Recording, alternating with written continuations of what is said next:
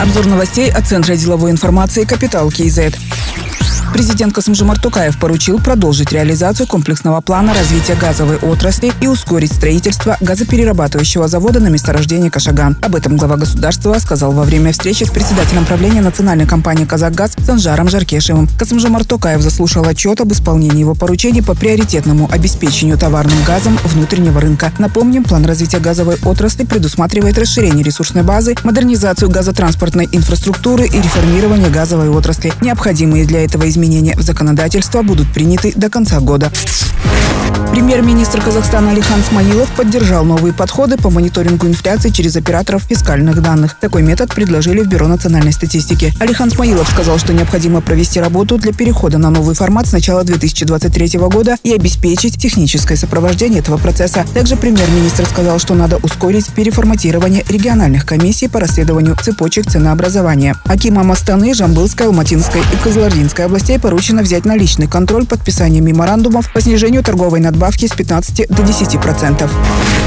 Люксембургская авиакомпания «Карголюкс» планирует возобновить регулярные грузовые рейсы в аэропорты Казахстана. Об этом стало известно на встрече председателя Комитета гражданской авиации Талгата Ластаева с послом Люксембурга Джорджем Фабером. На начальном этапе планируется перенести в аэропорты Казахстана 30-40 технических посадок в неделю из соседних стран, которые производятся при выполнении полетов между Европой и Китаем, а также Юго-Восточной Азией. Казахстанская сторона выразила готовность оказать содействие в возобновлении полетов авиакомпания «Карголюкс» в Казахстан.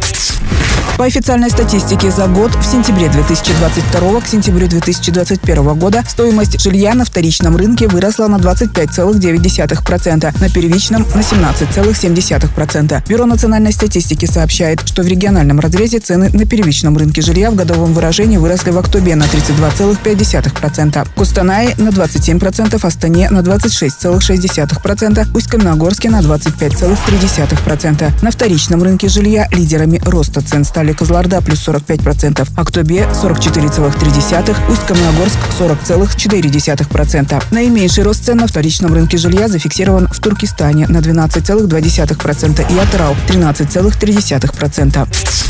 Индийская компания намерена построить в Карагандинской области химико-фармацевтический завод полного цикла. Предприятие может быть расположено на территории индустриальной зоны Сарань. Председатель правления компании «Казахинвест» Мейржан Юсупов рассказал представителям индийского бизнеса о том, какая поддержка предусмотрена в Казахстане для зарубежных инвесторов. Отмечается, что на новом заводе должны создать 170 рабочих мест. Продукцию будут поставлять на внутренний рынок и в соседние страны. Стоимость проекта оценивается 30 миллионов долларов.